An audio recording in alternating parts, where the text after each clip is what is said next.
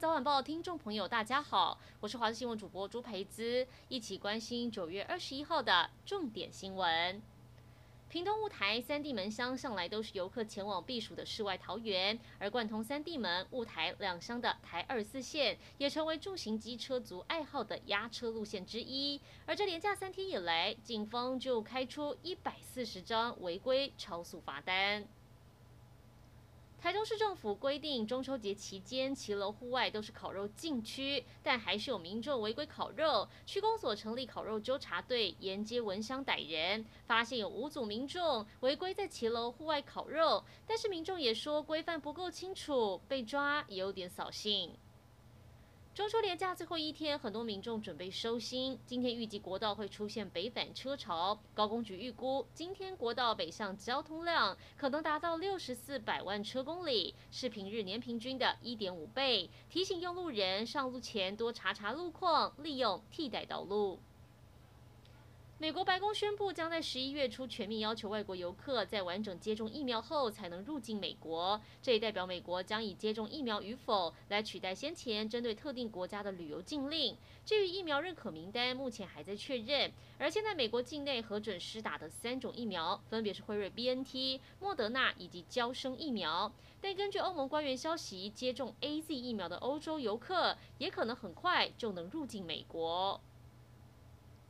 美国又面临难民危机，大量海地难民涌入美墨边境，并聚集在德州德里欧国际大桥下，自行搭起了帐篷，希望有机会申请入境美国。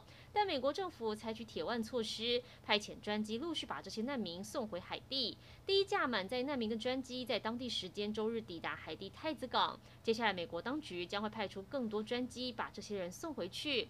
根据统计，聚集在德里欧国际大桥下的难民人数一度超过一万。两千人，海地多灾多难。七月时总统遇刺身亡，八月又碰上了规模七点二强震，造成超过两千人死亡。加上当地充斥黑帮暴力，不少海地人跋山涉水来到美墨边境，就是希望逃离家乡的动荡不安。一起来关心国内天气。今天各地大多是晴到多云，北部早上可能有点阴阴的。中午过后，西部地区跟东部山区会有局部短暂雷阵雨。午后外出记得要留意天气变化，携带雨具备用。由于环境偏东南风带来水汽，东南部跟恒春半岛云量增多，有局部短暂阵雨出现。还好午后天气回稳，越晚看到月亮的状况会越好。但东南部地区、恒春半岛跟马祖地区云量比较多，偶尔会。有雨，赏月需要一点运气。而中秋节过后，天气逐渐偏凉，入秋首波东北风本周就会报到，迎风面地区带点雨，开始有一点秋天的味道了。